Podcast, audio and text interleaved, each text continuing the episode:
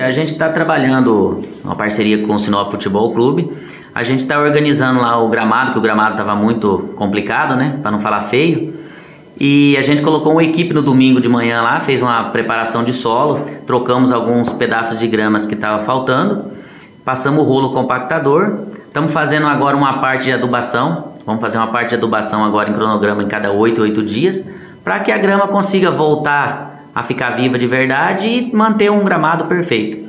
Eu acredito que até quinta-feira já vai ter algum resultado lá que vai estar uma graminha bem mais verde. Mas no decorrer do campeonato aí vocês vão ver um gramado bem perfeito lá que a gente está trabalhando com foco em cima para ter qualidade nessa grama lá. Na verdade a gente tem uma parceria com o Sinop Futebol Clube e eu sempre vou lá com um convidado pelo Carlos China e ele falou, Zé, minha grama. Eu falei, não, eu mexo com grama, a gente tem estrutura do pessoal da mineração aeroporto que vende grama. Eu vou agraciar vocês aí com um caprichar nesse gramado. Ele falou, não acredito. Falei, pode ter certeza. E no domingo de manhã a gente foi lá com a equipe começou os trabalhos. Começamos os trabalhos no domingo. Tem umas 4, 5 etapas e até ficar do jeito que a gente pretende. É, a equipe nossa é preparada para fazer plantio de grama, fazer correção de grama, fazer compactação de grama. Mas quem vem a ganhar mesmo é, é o cidadão sinopense, é o Sinop Futebol Clube. A nossa intenção é ajudar a organizar o Sinop Futebol Clube ali para que realmente o jogador possa jogar e bater uma bolinha caprichada.